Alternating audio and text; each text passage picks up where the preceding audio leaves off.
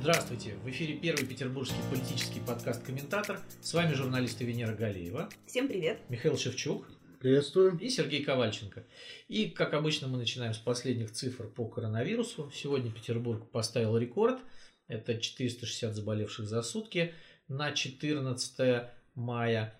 И, э, в общем, город идет на повышение пока. Вот Москва снижается, мы повышаемся.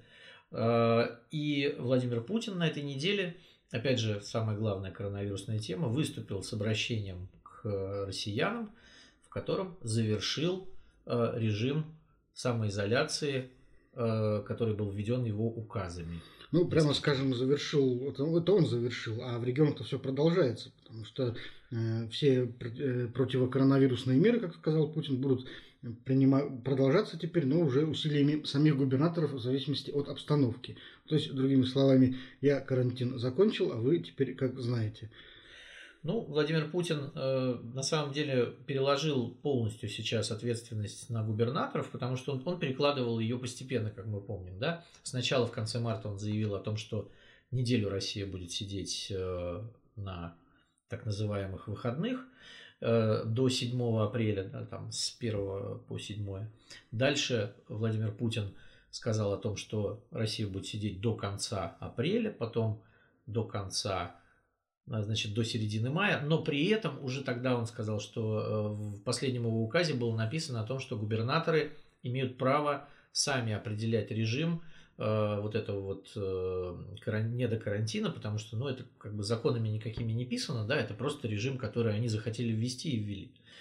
Вот. А э, уже окончательно э, вот на этой неделе Владимир Путин сказал, что все, я, я больше не хочу ничего решать, Пускай решают губернаторы, как действовать. Ну, вообще это странно, конечно. То есть пока по кривой заболеваемости случаев еще было не так много. Вот нам всем говорили, что работать не надо, надо сидеть дома. А как только э, их стало гораздо больше, и график взлетел вверх, вдруг сказали, что все, теперь все норм, можно идти работать. Странноватая история. Есть еще такой момент, вот эти двойственные послания порождают э, непонимание у людей, можно им работать или нет, обязаны они работать или нет. Э, кроме того, есть э, коллизия, связанная с больничными листами для работающих пенсионеров. Федеральный федеральная страховая служба перестала их оплачивать, то есть как-то регионы теперь сами должны с этим справляться. Ну да. Ну вот э, теперь посмотрим, как, э, на что способен э, российский федерализм. Но все-таки нет, самое главное, мне кажется, было в послании, а интересно, что Владимир Путин наконец все-таки анонсировал раздачу денег населению. То есть на протяжении нескольких недель и сам президент, и все министры, и глава Центробанка утверждали, что такой раздачи денег не будет, что она вредна, невозможно, что это вертолетные деньги, которые ни к чему не приведут. Ну, президент берет и э, объявляет, что такая раздача все-таки будет. Он, правда, привязывается при этом не к э, взрослым людям, а к детям, но поскольку у нас все-таки э, большинство семей в стране с детьми, так или иначе, то можно считать, что ну, вот на домохозяйство выделяется все-таки именно прямая субсидия в размере 10 тысяч на ребенка от 3 до 16 лет. И получается, что Путин принимает это решение сам, и ему не нужны для этого никакие советники, министры, эксперты. Он э, не слушает их фактически. Причем довольно быстро была организована раздача через э, интернет, да, через э, специальный ну как, сервис, Подожди, пристегнутый госуслугам. Появилась, быстро была организована подача заявок. Вот. А насчет раздачи тут пока еще не очень понятно, потому что сайт тоже э, глючит, видимо, очень много заявлений. Но я думаю, что все-таки в течение мая с этим разберутся. Ну, там была какая система, значит, э, после того сразу, как Владимир Путин об этом сказал в понедельник, тут же сайт госуслуг рухнул, потому что, как он объявил, э, значит, на получение этих денег имеет право 27 миллионов человек в этой стране, да, это очень много, и я так понимаю, что большой рейтинг был телевизионный у этого послания. И все тут же посмотрели, да. пошли чисто посмотреть. Вот, вот, буквально, вот буквально через полчаса после того, как Владимир Путин отговорил, сайт уже лежал, и лежал он до следующего утра. Э, вчера Владимир Путин высказал критику по поводу того, что ну вот я же пообещал, да, и, и он еще вот в своем послании анонсировал, что я хочу, чтобы это было максимально просто, да, нужно свидетельство о рождении и заявление. Все. Значит, в регионах что... тут же в очереди все Да, да, да, да, да, совершенно верно. То есть и Владимир Путин тогда сказал, что будет делаться отдельный сайт для этого.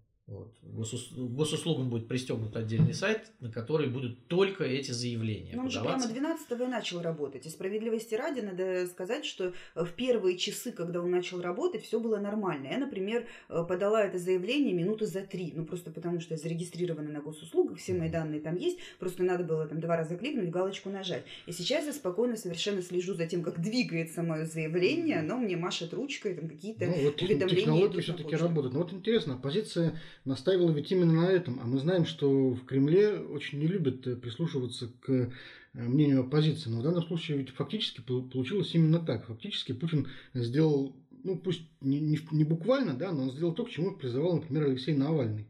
Навальный, напомню, призывал раздать по 25 э, тысяч на взрослого и по 10 тысяч на ребенка. Вот ну, кстати, смотри. Так оно и случилось практически наполовину мы говорим тут не только о вертолетных деньгах, которые были впрямую розданы. Кроме этого, были сделаны еще, еще важные вещи. А, все налоги для самозанятых за 2019 год будут возвращены, сказал Владимир Путин. А, все налоги для ИП, а, значит, э, и еще будут налоговые каникулы за второй квартал этого года для малого бизнеса пострадавшего. Ну, вот опять-таки, это то, то, то, чего от него требовали. Налоговые каникулы, именно как он сказал, это не отсрочка. То есть да, Владимир да, Путин, Мы сами вот смотрите, не... от послания к посланию Владимир Путин все больше и больше прожимается в сторону э, мер конкретной поддержки. То есть вот если сначала только вот э, там было объявлено о там, материнском капитале, еще чего, чем-то, и э, всем остальным, как бы, да, вот просто, как он сказал, всем с сохранением заработной платы сидеть. Выяснилось, что это не работает, потому что у этого бизнеса нет денег, что пошли массовые увольнения, там Голикова анонсировал уже полтора миллиона безработных, и э, за вот эти вот полтора месяца Путин значительно продвинулся в человеколюбии. Ну вот видишь, он, видимо, изначально хотел действовать по принципу Макаревича, пусть лучше мир прогнется под нас, но оказалось, что мир все-таки сильнее и теперь Владимиру Путину приходится под него прогибаться. А мне кажется, у Владимира Путина не было выбора, потому что ну, вот это, это, это, это так не работает. Но это может быть сейчас вот у него не было выбора, а долгое время он считал, что у него есть выбор. Ну, долгое он... время он считал, что есть выбор. Я Но думаю, все что... равно, понимаешь, все равно же он пришел именно к тому, э, к чему пришли все европейские страны. Да, разумеется. То есть долгое время Владимир Путин думал, что вот смотрите, как у нас все хорошо, смотрите, что у нас и так всем все хватит, они будут сидеть, эти будут платить. А потом пошли данные о массовой безработице, потом пошли данные о том, что люди сидят без денег. Даже те, кто работает, да, они в основном ушли за свой счет. Вот те, кто не работает дома. Вот. Есть небольшая прослойка, которая продолжала работать, ну вот как мы с вами, да, вот мы все, все же продолжали работать, ни дня никто не сидел. А, а, но таких, как мы, в общем, меньшинство. Ну, то есть, э, главным образом, вот вся эта история показала, что Россия на самом деле не такой уж уникальный государственный организм в мире, как нам пытались это представить, что она развивается, в общем, по тем же законам, что и все, и все равно приходит к тем же решениям, что и все. То есть, э, ничего уникального, никакого острова стабильности с какими-то эксклюзивными решениями и стратегиями здесь, в общем, все равно не получилось создать. Ну, это Никакой правда. авторкии. Да, это так и получается. То есть вот Владимир Путин, он э, как бы вот смотри, чем, э, чем дальше все это происходит, да, тем длиннее его обращение к людям. То есть вот последний раз он говорил минут 40, он говорил практически со всеми. То есть если раньше Владимир Путин в основном говорил со своим электоратом, э, там, с бюджетниками, там, ну вот основные посылы были к своим. Э, к бюджетникам, промышленным рабочим крупных госкорпораций, то сейчас он обратился практически ко всем, и даже вот это вот родные мои по отношению к пенсионерам выглядело ну, довольно органично, да, когда он сказал... Пенсионеры же это его. Нет, это, это его, но он как бы, он, он счел нужным, Э, отдельно сказать о том, что он понимает э, их чувство, что им тяжело сидеть дома, и они уже там осатанели от, этой, от этого сидения. И, ну вот, успокойтесь, мы должны выжить, да. То есть Владимир Путин... Так что, получается, жизнь налаживается, и Путин налаживается? Нет, мне кажется, что Путин просто вот из-за этого кризиса... Смотри, Путин, насколько мы знаем, очень не любит заниматься внутренней политикой. Он очень любит заниматься, как мы уже не раз говорили, там, Тешинской областью, значит, говорить с Черчиллем, э, заниматься Украиной, Ломать Грузией. Через да, да, да, да, совершенно верно. Вот эта вот война там с Эрдоганом вечная, там кто круче из них, э, разговаривать с мировыми лидерами. И тут Владимир Путин полтора месяца занимается внутренней политикой. Заметьте, внешнеполитических новостей сейчас почти нет российских, да, там э, были новости с Украины о том, что там диалог вот этот вот э, заморозился вроде как. Но он как работающий там... родитель наконец-то вернулся домой и увидел, что там Да, происходит. совершенно верно. То есть Владимир Путин вернулся в Россию и начал ей заниматься. И за полтора месяца он понял, что все не так прекрасно, как ему казалось до этого, как ему казалось во время первых его посланий. Потому что там, ну, была такая вот... Э, отчасти, конечно, это был оптимизм, потому что он-то сам считал, что все прекрасно, да, э, а санитарные врачи говорили, что все уже не так хорошо. Но вот э, от послания к посланию оптимизма не прибавляется. То есть Владимир Путин, мне кажется, за эти полтора месяца очень много узнал о той стране, которой он руководит довольно давно. И, возможно, даже не очень ему все это понравилось. А в Петербурге, кстати, губернаторы точнее, один губернатор, у нас, конечно, Александр Беглов. Слава богу, что да, один Беглов, а не, не, не два. Да, следуя указаниям президента о самостоятельности действий, все-таки ввел, наконец, масочный режим, которым у нас вот так пугали неделю-две назад. И вот, наконец-то, постановление все-таки вышло, и теперь это уже не в разделах рекомендаций, а теперь это уже в разделе обязательных директив. Вот теперь в общественных местах э, горожане обязаны носить маски и вроде как даже перчатки. Перчатки, масочно-перчаточные. Слушайте, есть два способа носить маску в Санкт-Петербурге. На лбу и на подбородке. Вот я смотрю на людей, которые сейчас на улице. Э, очень много те, тех, у кого нет ни масок, ни перчаток. Есть те, кто так уж и быть напялил там, на подбородок маску, ну, чисто чтобы она защищала от штрафа, но перчатки дома забыл. Э, дисциплинированную женщину я видела только одну, которая правильно носила маску, правильно носила одноразовые латексные перчатки. Э, женщине было очень сильно за 70, то есть ее в принципе не должно было быть на улице. Ну, понимаете... Ну, так ты правильно говоришь, люди защищаются не от вируса, а от штрафа. А, люди защищают совершенно верно от штрафа. Большинство людей, как э, обычно, не верят в коронавирус, как бы это и показали прошедшие майские праздники. Верят. Многие люди в самом начале еще эпидемии много раз говорили, вот умные люди, врачи, ученые, что маска на самом деле не помогает, в общем-то. Нет, маска помогает. И Всемирная организация здравоохранения сразу дала разъяснение для тех, кто в танке, что маска не нужна здоровому человеку, но если зараженный коронавирусом человек, распространяющий этот самый вирус, надевает маску, это значительно снижает скорость распространения инфекции. То есть фактически мы с вами маску должны носить не для себя, а для общества. И то, что народ как бы напяливает маску на лоб или там на ухо, это как-то не очень хорошо говорит о степени нашей гражданской осознанности. осознанности вот. Нет, ну, инфантильность населения проявилась еще и 9 мая, конечно, ярко. Я сам наблюдал, как э, в Ленинградской области на Невском пятачке люди просто толпами перли к э, памятнику возлагать цветы с детьми, с э, там э, взрослыми родителями, то есть семьями прямо шли, шли толпой. Никто, вот в масках почти никого не было. Подъехала толпа байкеров, там было почти 300 человек.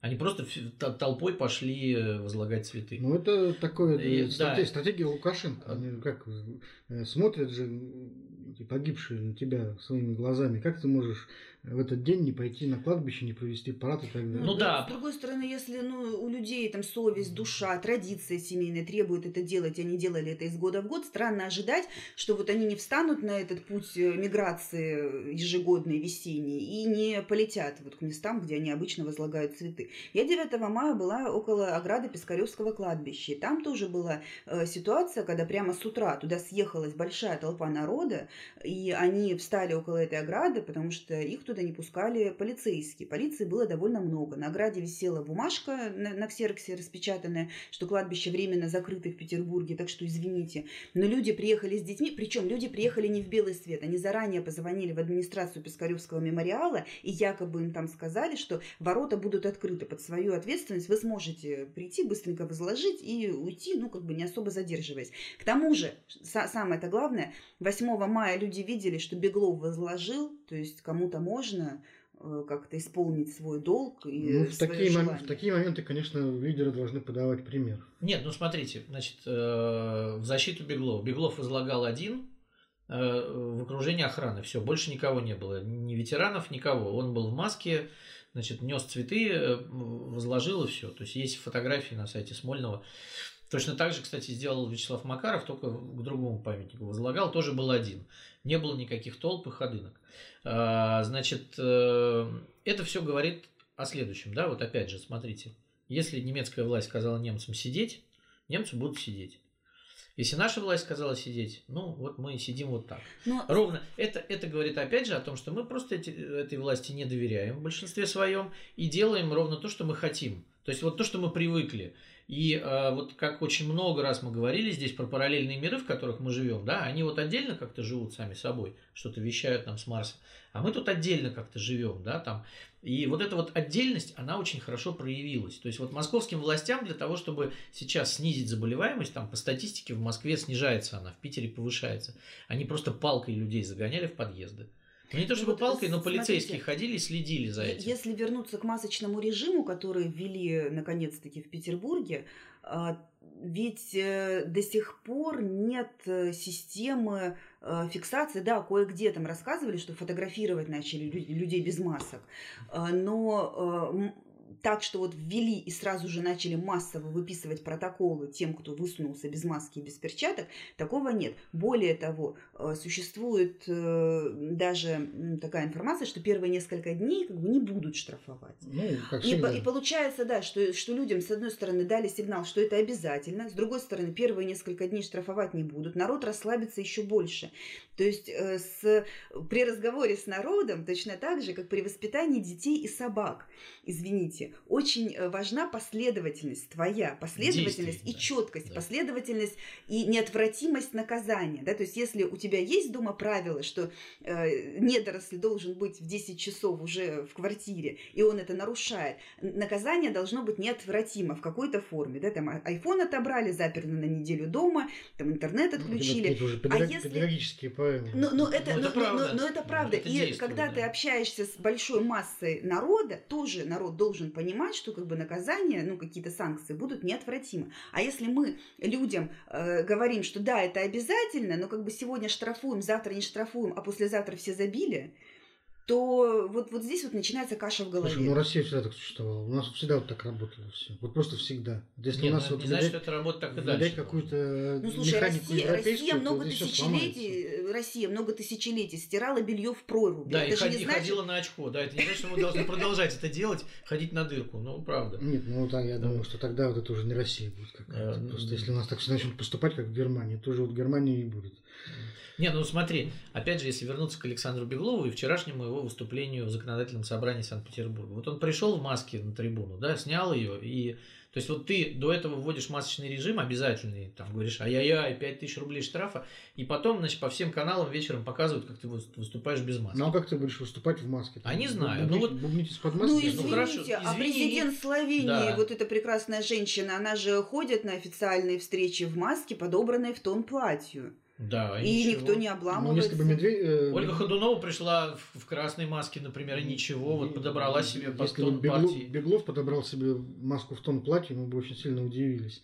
Скажи лучше про само, само выступление Александра Беглова. Я так понимаю, что отчет был совершенно огневой. Что а, там про белочек и рыбок? Вот как-то очень э, интересно. Дело в том, что Александр Беглов э, начал за здравие очень большое. То есть он еще, видимо, не находится в плену какой-то вот своей предвыборной кампании.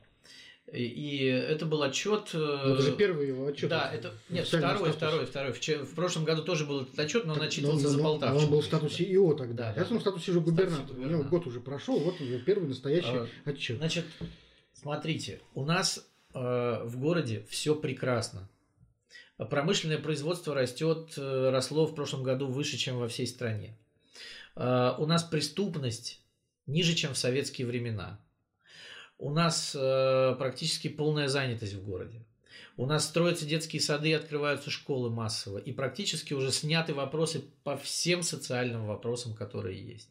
Кукуруза не у нас нет, еще? у нас нет никаких проблем. То есть вот я сидел полчаса, слушал э, отчет о том, как за прошлый год Александр Беглов сделал из Петербурга город-сад э, в буквальном смысле. Потому, и депутаты да. плакали и кричали, мы хотим жить в Петербурге. Нет, нет, ну, депутаты, э, я думаю, что часть просто восторгалась, которым по, по должности положено, часть э, делала то, что положено в шарики да, играли? Да. обычно в шарики играют. А, в этот раз никто не знает, потому что журналистов не пускали, но это было прекрасно. И все завершилось тем, что оказывается, во все петербургские парки Александр Беглов запустил белок.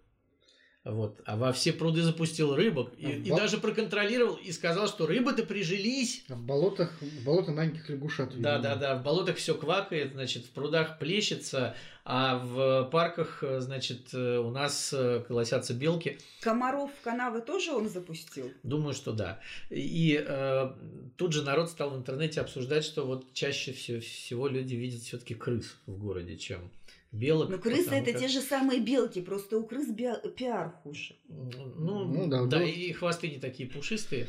А, Вот, поэтому Александр Беглов был прекрасен. Вот первая часть выступления это, это выступление губернатора, который, значит, просто Слушай, вот удивительно. за год, за год он Всего- привел всего, Петербург всего в порядок. за год, да. Да, надо всего за надо же было, вот мы 20 лет вот э, ковырялись, ковырялись, надо-то было всего-то навсего Беглова назначить, и, и все.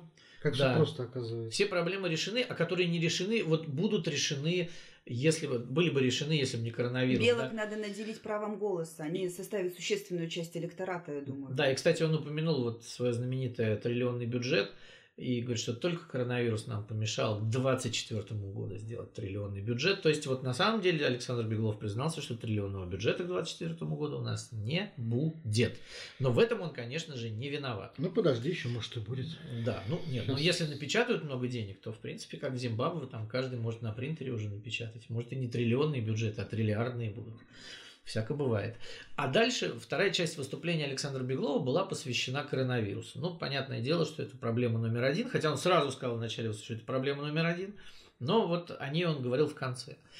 Значит, э, Александр Беглов э, озвучил цифры, как мне кажется, очень важные по заболеваемости пневмонией, потому что в Петербурге пневмония официально не считается коронавирусом. Да, это вот до если- тех пор, пока ты в Линэкспо не попадешь. если ты... Нет, ну подожди, вот ту, ту статистику, что мы видим от оперативного штаба, там ее нет, да, там есть только подтвержденные случаи ковида.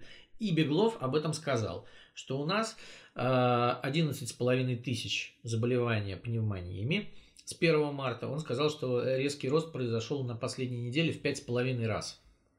Э, Значит, из них э, 5 тысяч вылечились, еще, э, значит, почти 5 тысяч долечиваются, и 694 человека скончались от пневмонии. Вот откуда у нас, я думаю, все эти рефрижераторы около моргов, о которых писала Фонтанка и не только. А Откуда у нас три кладбища, которые зарезервированы под ковид. Да? Вот, э, от ковида у нас на сегодняшний день официально скончалось 59 человек. А, И Александр Беглов э, сказал, что вот у нас коек пока хватает в городе, потому что они зарезервировали, называл какую-то цифру, там больше 6 тысяч коек, но на самом деле, э, ну вот э, по, нашим данным и по данным Беглова, я так понимаю, уже 18 больниц в городе занимаются ковидом только. И, э, судя по заболеваемости, одна больница забивается за два дня фактически больными. На майских праздниках большой скандал был связан с Линэкспо. Он не успел этот временный госпиталь начать работать и принимать первых пациентов, а, как э, тут же начались э, сигналы оттуда, просто крики о помощи в социальных сетях. Ну, э, понимаешь, нельзя сделать госпиталь просто из кроватей и какого-то оборудования. В госпитале должны работать какие-то люди.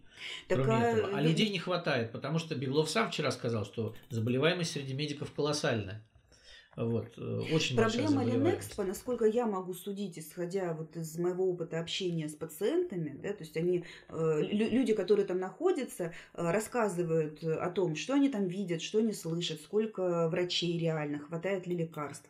И сами медики, которые работают да, вот, э, в Линэкспо, э, что они говорят? Что изначально этот госпиталь предназначался для э, пациентов с легким э, ковид, да, то есть практически бессимптомным, которые просто не могут самоизолироваться где-то у себя дома отдельно от своих родственников и домочадцев, и поэтому они в этом госпитале должны были просто пережидать, жить и ожидать третьего отрицательного мазка на коронавирус, после которого их их можно уже более-менее отпускать в, во внешний мир. Но проблемы начались из-за того, что от этого исходного плана, под который и строился э, этот госпиталь, и оснащался, и как-то планировался, э, от этого плана отошли и стали туда отправлять ну, практически всех подряд. Людей с пролеченными пневмониями, но не закончившимися, людей с пневмонией в острой форме. То есть там есть люди, которых очень сложно назвать легкими больными, люди, у которых температура, которым тяжело дышать, которые даже толком до процедурной дойти не могут, чтобы им сделали укол. Да.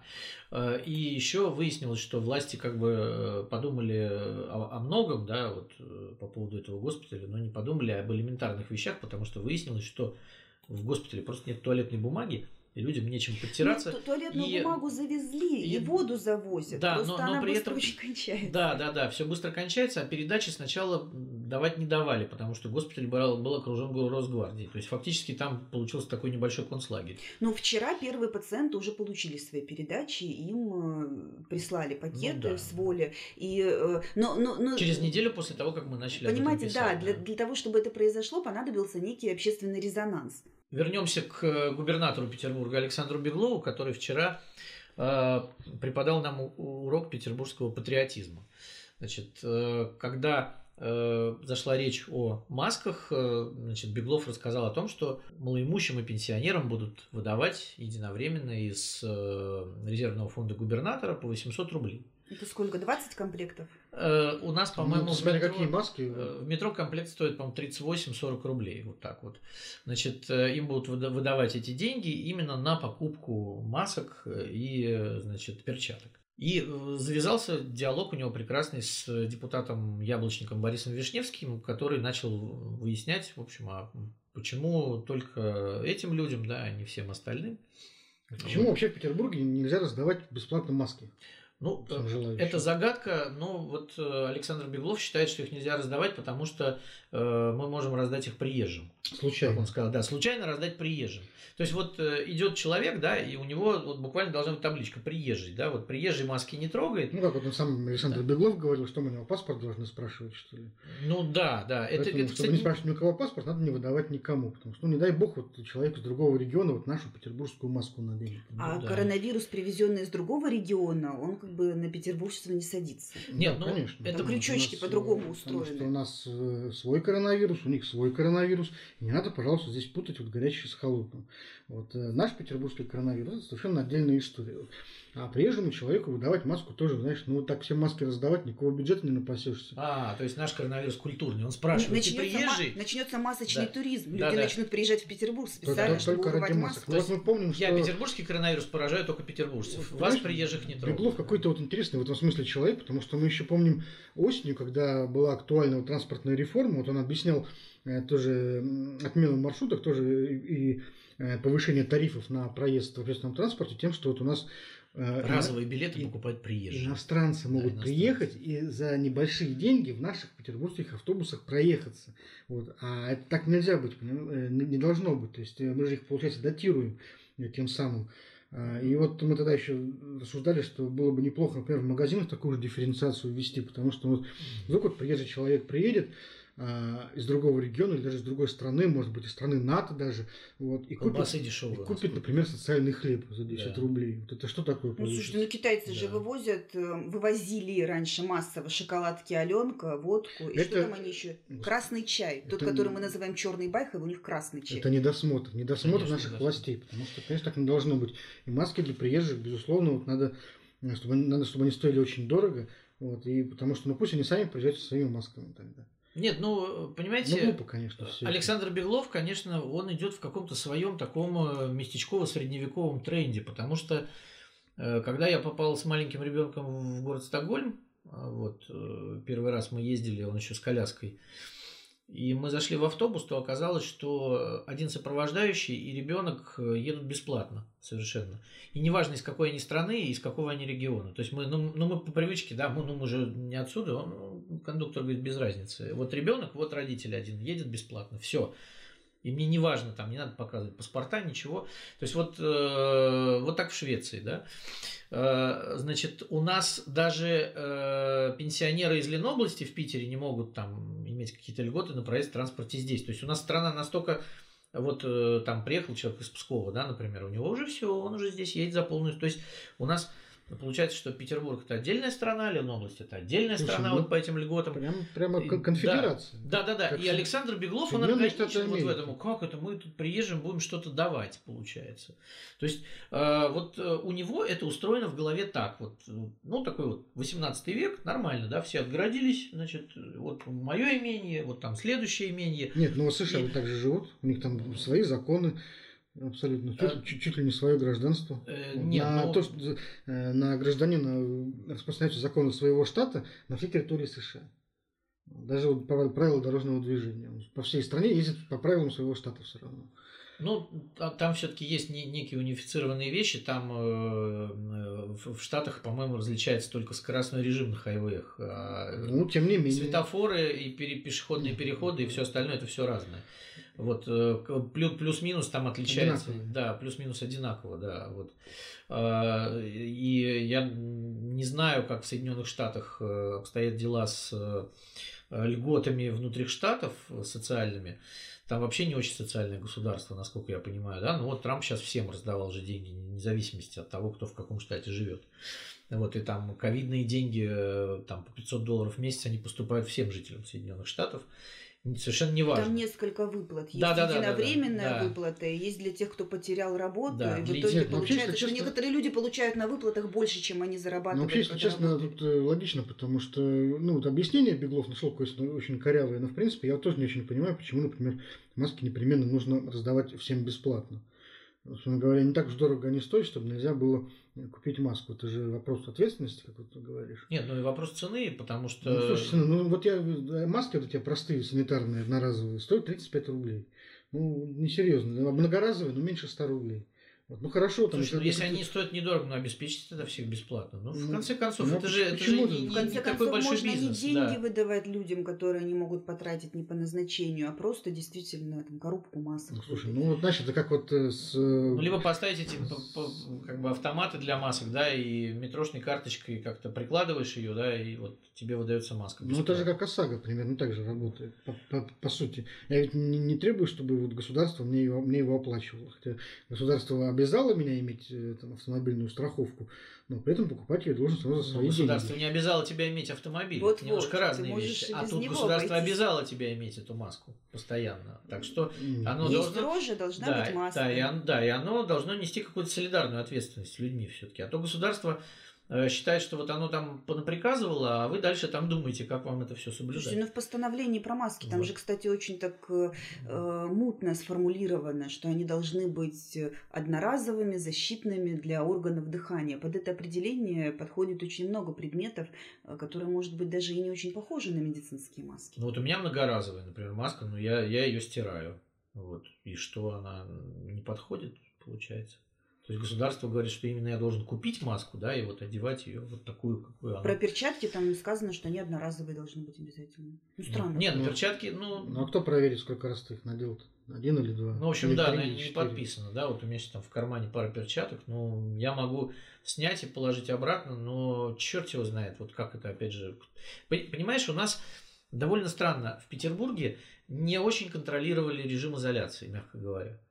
И все шлялись как хотели, поэтому я думаю, с масками и перчатками будет то же самое. То есть вот я там с Мольным что-то наприказывал, как бы, а дальше уже, ну, там, кто сделал, кто не сделал.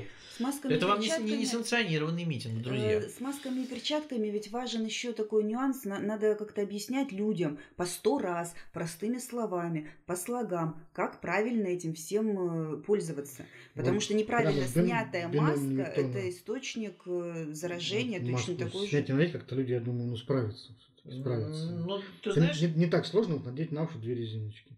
А потом утилизировать. А потом э, правильно, правильно снять, выбросить, не трогая да, маску да, за да. те места, где может быть инфекция. И кроме того, ну, ну, народ просто не понимает, что если он стянул маску на подбородок, то как бы у них больше нет маски. Ну да. То есть люди это делают, это значит, что они не знают, как это делать, да, либо им пофиг вообще. Ну, я думаю, что им пофиг вообще. Давайте уже перейдем к другим каким-то новостям, тем более, что у нас просыпается в стране политическая жизнь, э, как бы не только в экономике, но и в политике, как будто бы снято эмбарго, и вот уже начинаются первые инициативы, которые обычно у нас появляются довольно часто, но вот сейчас была такая э, пауза. Э, принят законопроект, приняты поправки закон о выборах, позволяющие дистанционное голосование. В другое время этот законопроект вызвал бы очень длительные и бурные дебаты, но сейчас они прошли фактически незамеченными. По инициативе единороссов Э, принимаются э, в виде поправок к законопроекту об электронном сборе подписей приняты э, поправки и о том, что по решению Центра избиркома на выборах могут быть введены технологии дистанционного голосования. В частности, по почте а также в электронном виде, что бы это ни значило. У нас, насколько я понимаю, пока никаких электронных механизмов голосования не разработано, но вот они э, могут быть. Ну а что касается голосования по почте, то это мы уже в Петербурге проходили несколько лет назад. Ну подожди, с точки зрения электронного голосования, летом прошлом в Москве на выборах в Мосгордуму в отдельных округах было уже электронное голосование. Это был эксперимент. Да, эксперимент, эксперимент который признан удачным. И ну, который... По всей стране пока механизмов для этого нет. Ну вот, э, видимо, будут как-то разрабатывать. А, а про голосование по почте э, давайте вспомним 2011 год, когда у нас были выборы в Госдуму и законодательное собрание очередные, выборы были тяжелые, а, рейтинги тогда еще, которые объявлялись там э, раз в неделю партии «Единая Россия» были невысоки, и э, с подачи депутата Виталия Милонова были приняты поправки в городское законодательство о выборах, о возможности голосования по почте. Тогда уже оппозиция говорила, скандал что... был страшный. Да, скандал был страшный, потому что все говорили, что это способ просто легальной фальсификации э, выборов. Э, в общем, все. Ну, Сереж, давай так, этот любой способ дистанционного удаленного голосования в России приводит к фальсификации.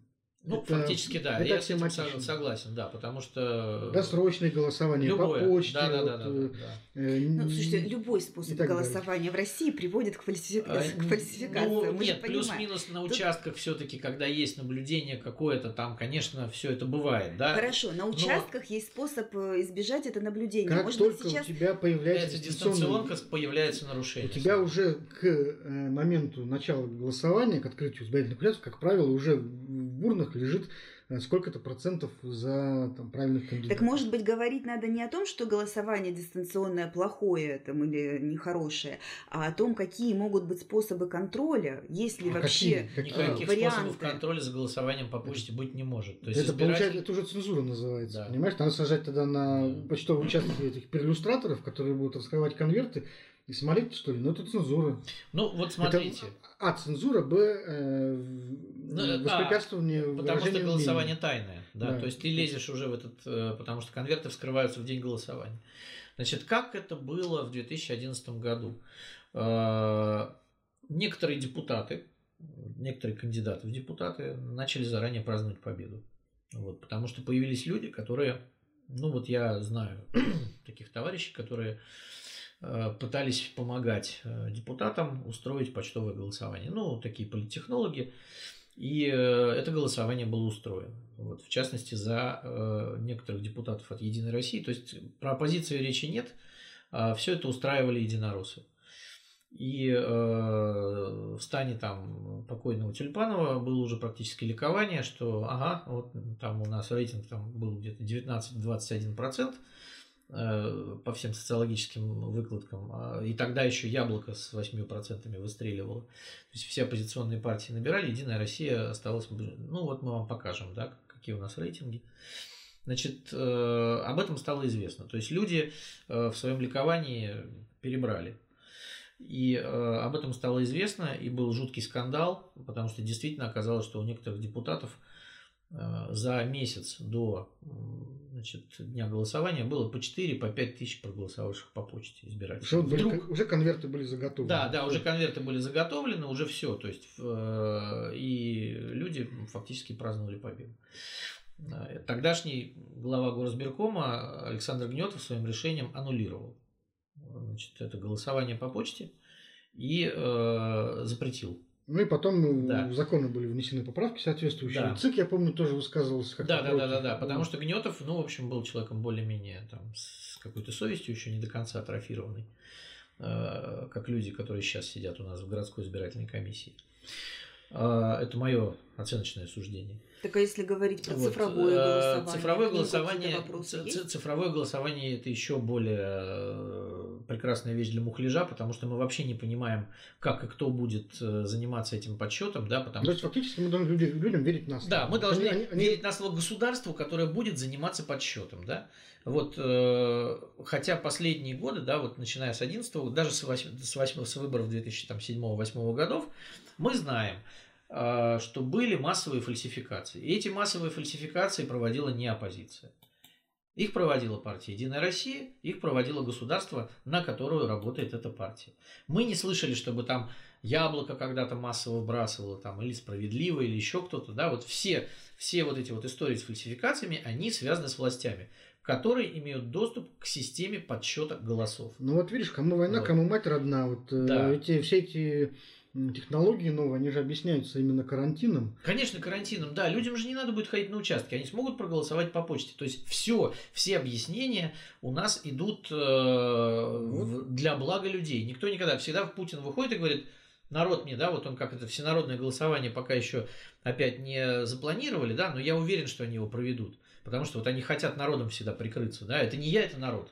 Вот. А сейчас, вообще все... красиво, а сейчас вообще красиво будет, понимаешь? Можно же голосование по Конституции тоже сделать дистанционно. Конечно. И можно вообще не париться. То есть ты просто вот все. в один прекрасный момент э, вот выходит э, Элла Панфилова и говорит, вот у нас... Вскрыли конверт. Столько-то процентов. Все, и ты никогда это не проверишь. Никогда, да, совершенно верно. Просто мы вот таким образом э, вводя все вот эти вот нормы, которые позволяют... То есть, смотрите, власть всегда меняет закон о выборах, когда ей это выгодно. Ну, ей всегда это выгодно. У нас вот не одни да, выборы, да, совершенно, да, меняется. да, вот, вот э, все со мной согласны, что вот всегда эти изменения выгодны властям, да.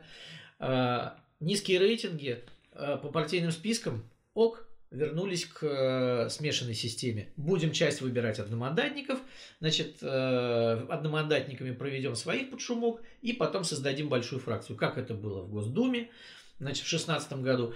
Как это было в Мосгордуме, сейчас классическая история, когда Единая Россия вообще не выставила ни одного кандидата, а потом опа, и у них целая фракция. Значит, это все делается ровно для того, чтобы себя любимых опять за э, определенные места протащить в парламент. За и волосы. Иметь, да, за, да, да, за, волосы. за волосы, да. И иметь там большинство. А, и вот э, такими методами мы сейчас приходим к тому, что вот выборы, которые будут следующие, если они будут проходить по таким правилам, они теряют вообще всякий смысл. Но вот меня что поразило, это то, что именно э, легкость прохождения вот этого сложного, в общем-то, и непростого законопроекта. И никто не задавал вопросов, кстати. Да, Никому да, да. То есть вот в любое, в любое да, другое нет, время да. это бы, конечно, так быстро не прошло.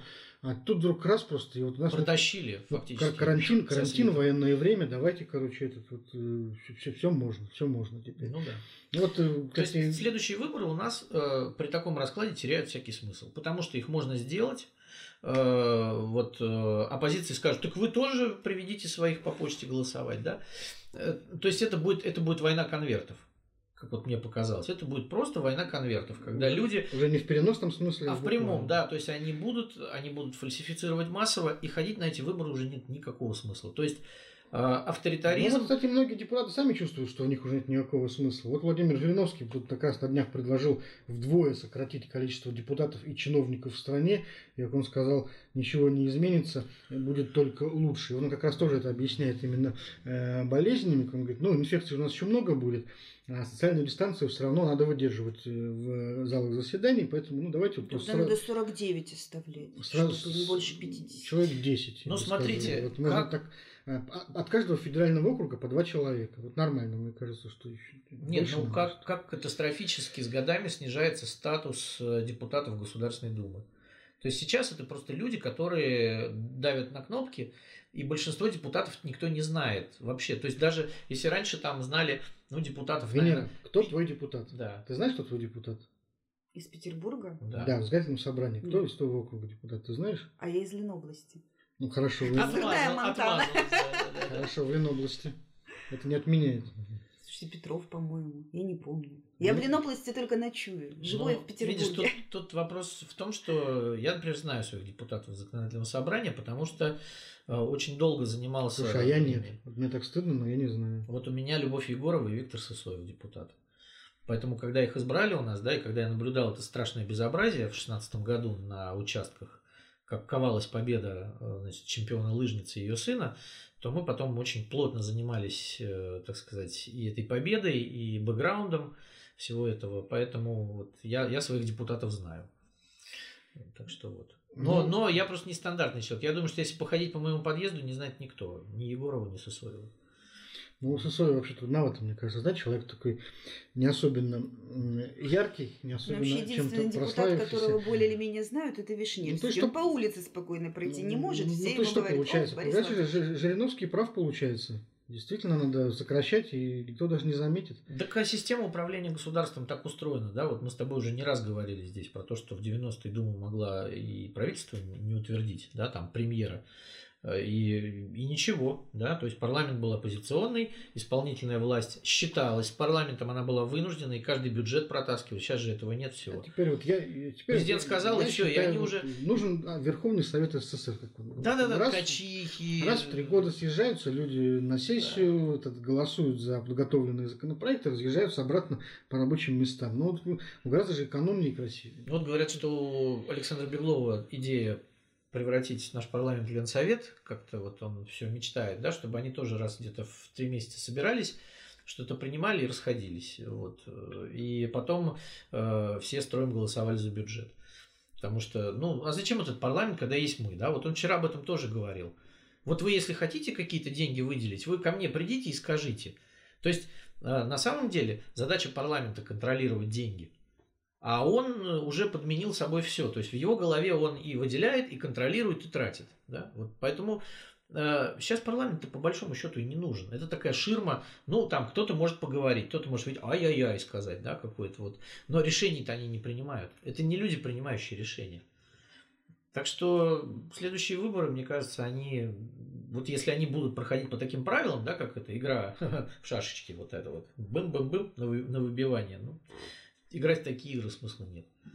Вот э, на северо-западе, в соседних регионах, ну, почти в соседних с Петербургом, творятся более интересные вещи. Анонсировано объединение Архангельской области и Ненецкого автономного округа. Это, конечно, не совсем Петербург, но, во-первых, это северо-запад, во-вторых, это все-таки очень интересная история, потому что у нас объединение регионов не было уже очень-очень много лет, с тех пор, как объединились э, Читинская область и Агинский Бурятский автономный округ, Забайкальский край. Вот снова Э, возникает эта идея. Много лет считалось, что Кремль продолжит курс на объединение регионов. И это очень интересно в связи как раз с тем, что никуда не исчезает из нашего фона тема объединения Петербурга и Ленинградской области. Но вот сейчас вот Архангельск и э, НАО собирают, собираются объединяться. Вот губернаторы э, обоих регионов уже сделали совместное заявление. Они, они оба временно исполняющие обязанности, у обоих в сентябре э, выборы. И вот они э, подписали такой меморандум, что вот они идут на выборы под э, флагом объединения двух субъектов федерации. Очень интересный, мне кажется, процесс. Э, ну, здесь, э, в общем-то, экономическая подоплека здесь, наверное, очевидна, потому что НАУ – это богатый э, нефтеносный регион, а Архангельская область – регион бедный, очень дотационный, и к тому же, очевидно, это как-то связано с этими скандалами, которые последние полтора года бушуют в Архангельской области в связи с мусорным полигоном. Ну, вот даже не знаю, как ты считаешь, это, это разовая какая-то акция или действительно э, снова мы вернемся к технологиям объединения? И стоит ждать чего-то такого у нас здесь? Ну, говорят, что, во-первых, МАУ и ЯНАУ тоже задумываются. Это главные регионы доноры федерального бюджета задумывают о том, чтобы их слить. В Тюменскую область. Да, да, да, значит. И э, вот эта вот история с НАУ и Архангельской области очень интересная свое время довелось побывать в НАУ, да, давно уже, но вот, э, насколько я знаю, э, это регион очень богатый. У них одна из самых высоких э, бюджетной обеспеченности на душу населения. Ну, там население не очень да, много. Да, меньше 50 тысяч человек, но там очень-очень много нефти. Там работает Лукойл, э, там работает Роснефть. Значит, э, нефти там много, люди живут довольно зажиточно, и всегда, вот во все времена, они умели обороняться. Архангельская область всегда хотела этого объединения. Власти Архангельской области жаждали. Каждый губернатор в тайне мечтал объединиться с НАУ, потому что э, все очень хотели получить себе вот этот вот жирный нефтяной кусок, э, но э, власти НАУ умели обороняться. И на самом деле население, то есть они живут за полярьем, к ним нет дороги, да, только сообщение только самолетом. И проехать к ним можно только летом. А, вот, э, там э, ставят машины на баржу какую-то по реке, плывут вниз до Коми. Вот, а когда все это застывает, то дороги туда нет. В общем, э, население живет обособленно. Население не очень хорошо относится к соседям из Архангельской области, потому что они живут богато, а зачем нам это как бы надо. Да? И, кстати, вчера вечером губернатор НАУ осторожно сказал, что процесс займет больше года. Вот. Потому что, скорее всего, население уговорить еще не сумели. И я боюсь, что в НАУ могут быть проблемы с а, вот этим вот голосованием, потому что должен пройти референдум. А там народ может запросто проголосовать против. Ну, так ведь а зачем нам же провести а зачем, по почте? А зачем нам делиться? Да, да, да, по почте надо, по почте. Слушайте, бог его знает. Да, кстати, вот по почте можно, конечно, провести этот референдум, но бог его знает. Там народ такой, видишь, он живет обособленно, действительно. Там, а там есть почта вообще? А, да, там, конечно, есть почта. Только летом. И э, русское население там, друзья мои, в основном староверы. Вот, поэтому там э, я бы я бы не стал так оптимистично говорить о том, что вот уже все решено. Э, не удастся просто так уговорить население Ненецкого округа, которому скажут, ребята, мы делаем, ну фактически, мы делаем это для того, чтобы поделиться с бедной Архангельской областью своими бюджетными бабками. А эти скажут, а зачем нам это надо? Да, мы живем, у нас высокие зарплаты, мы там э, покупаем квартиры на большой земле, значит, э, мы, в принципе, как бы живем неплохо, детей туда отправляем, вот, э, учатся они в Москве все в основном в университетах, потому что родители могут за это платить, то есть там действительно живут богато. Какого черта мы должны делиться? Вот я боюсь, что с этой проблемой они еще столкнутся. Вот. Потому что как объяснить людям, что вот вы сейчас просто должны вот так взять чекрыть часть своих доходов и отдать туда – Почему? А что нам с этой историей? Вот что, какой урок мы а, можем извлечь в плане объединения Ленобласти и Петербурга? Ну, мне ну, кажется, что говоря, сам процесс и простота или наоборот сложность этого а, объединения, проведения референдума, они должны многое рассказать нам о том, а, как вообще это вот проходит. И как, э, наконец, объединяются ну, более-менее равнозначные регионы. Потому что ну, допустим, если мы посмотрим на то, каким была там Читинская область, это Тагинский несчастный бурятский округ, ну, крошечный вообще, просто крошечный. Да, и когда Пермский край объединяли, там тоже вот этот Коми-Перемяцкий автономный округ, он был совсем ну, маленький, м- да. маленький и незначащий. Да, это было одно, это просто понятно было, что э, большой регион поглощает э, маленький. А здесь, ну, более-менее равнозначные регионы все-таки. И вот как у них это пойдет, э, мне кажется, в Кремле будут внимательно за этим следить, если, конечно, процесс вообще разовьется. И, возможно, и сделают выводы и для Петербурга. Для Петербурга или на области, э, ну, мы знаем все, что этот вопрос периодически поднимается, но пока еще ни во что серьезно это не выливалось, потому что я думаю, что если вот петербургская власть-то не против как бы объединиться, то власти Ленобласти очень жестко стоят на том, что они не хотят объединиться. То есть они здесь в позиции, в позиции НАУ. Да, да, совершенно верно, в позиции НАУ. В Ленобласти есть своя элита. Ну, потому что там экономические интересы уже поделены все. Почему они должны ну, переделят, делиться? Ну, они же не хотят. Ну, там... Население Ленобласти, кстати, мне кажется, двумя руками за будет. Население... Потому что очень многие работают в Петербурге. Население-то за. А вот, вот верхушка, да, вот эти вот лендлорды, которые, значит, порты, там э, люди, которые сидят на производствах, которые в свое время строились налоговыми льготами. То есть там куча-куча, вот эти, вот эти все люди, которые сидят в парламенте Ленобласти, да, вот они все вот и как раз и ну, эти вот. интересы и представляют.